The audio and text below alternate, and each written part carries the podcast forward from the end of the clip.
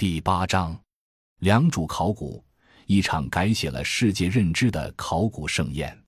英国历史学家约瑟夫·汤因比在《历史研究》中考察了中国黄河下游农业文明起源，并认为人类在这里应付的自然环境挑战要比两河流域和尼罗河流域严重的多。黄河流域在这种自然挑战之下，哺育了中国最早具有国家形态的组织。不止如此，最新的考古发现表明，中国最早具有国家形态的组织可能在长江下游。良渚文化遗址、良渚古城及周边水利设施等一系列考古发现，展示了中国早期文明的成熟度和社会组织的复杂程度。一方面说明东方早期国家并非如西方那样形成于奴隶制时代的战争需求，而是以水利国；另一方面，也拓展了关于黄河流域中华文明起源与核心的学说。经过1936至2019年持续八十余年的考古发掘和研究。今天我们已经能对良渚文化进行一个较为全面的把握。总体来说，良渚文化是距今五千三百杠四千三百年的中国早期文明。良渚古城是其都城。二零零七年，考古学家发现了良渚文明的都邑良渚古城。之所以称之为都邑，是因为它具备完整的由内而外的工程、王城、外郭和外围水利系统。占地三百万平方米的良渚古城内，共发现河道五十一条。以良渚古城遗址作为中心的良渚文化或良渚文明最盛期面积近四万平方公里，面积超过同时期的埃及文明，因此被称为广域王权国家。通过对良渚遗址附近古环境的研究，人们推测，距今七千杠五千一百年，这一地区的水位逐渐下降。部分较高的地方开始形成陆地，距今五千一百杠四千三百年是这一地区的文明发祥期。今天发现的诸多良渚文化遗址即诞生于这一时期。距今四千三百年后，水位再度升高，良渚文化也随之沉入水底。二零零七年至今的考古发现进一步表明，良渚古城外围存在相当规模的复杂水利工程。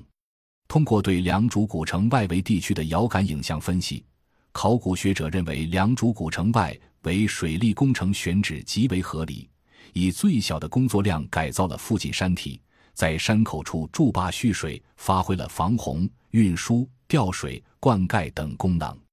良渚古城的外围水利工程包括一系列长堤和水坝，分为四大工程群。这些建造于良渚文化早期的堤坝工程高二至七米。宽度可达二十至五十米，残存长度从数百米到数公里不等。建筑土方量约为二百六十万立方米，加上古城遗址的土石方量超过一千万立方米，是埃及胡夫金字塔的近两倍。控制面积超过十平方公里。这些水利工程规模可观，承载的降水量达到百年一遇。以其燕子窝、丘雾、食物、蜂蜜弄坝群为例。坝群形成的积水盆地库容五百五十立方米，承载降水量八百二十毫米。良渚文化的水利工程是中国现存最早的大型水利工程，比古文献线索指向的大禹治水时期还要早一千多年，也是世界上最早的拦洪水坝系统，体现了东亚湿地稻作文明的需要，与西亚两河流域蓄水灌溉的水利模式形成鲜明对照。后者的水利设施主要是以小麦灌溉为目的的水渠、水窖和池塘。良渚文化的这种拦洪水坝，无论从修建还是利用的角度来看，都需要更复杂的管理方式和更强的组织能力。因此，有考古学者判断，良渚古城是中国境内最早进入国家形态的地点。良渚文化遗址中还发现了外地木材，在轮式交通和配套道路出现之前。这些木材最有可能是通过水运方式运输过来的。在卞家山和莫角山发现的码头遗址和出土木浆，佐证了良渚文化水运的发达。相关考古学者通过历时数年的发掘研究，在其考古调查报告中总结认为，良渚人在外围兴建水利防洪设施，使整个遗址群能够趋利避害，兼得山泽之利而无水患之虞。使区域经济得到极大发展。大规模的水利系统建设涉及复杂的组织机构和人员管理，也为日后良渚古国的管理机构和人员建设提供了经验和借鉴。二零一九年七月六日，第四十三届世界遗产大会上，中国提交的良渚古城遗址项目被列入世界遗产名录，成为中国第三十七处世界文化遗产。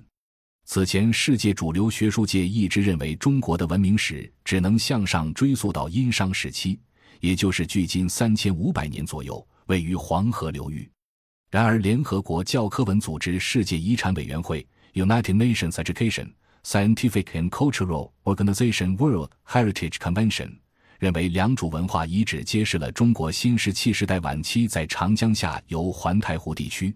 曾经存在过一个以稻作农业为经济支撑的、出现明显社会分化和具有统一信仰的区域性国家。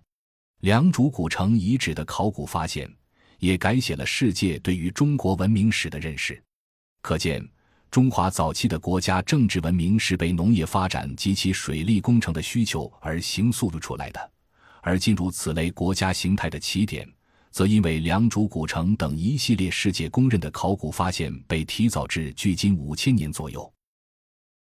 感谢您的收听，本集已经播讲完毕。喜欢请订阅专辑，关注主播主页，更多精彩内容等着你。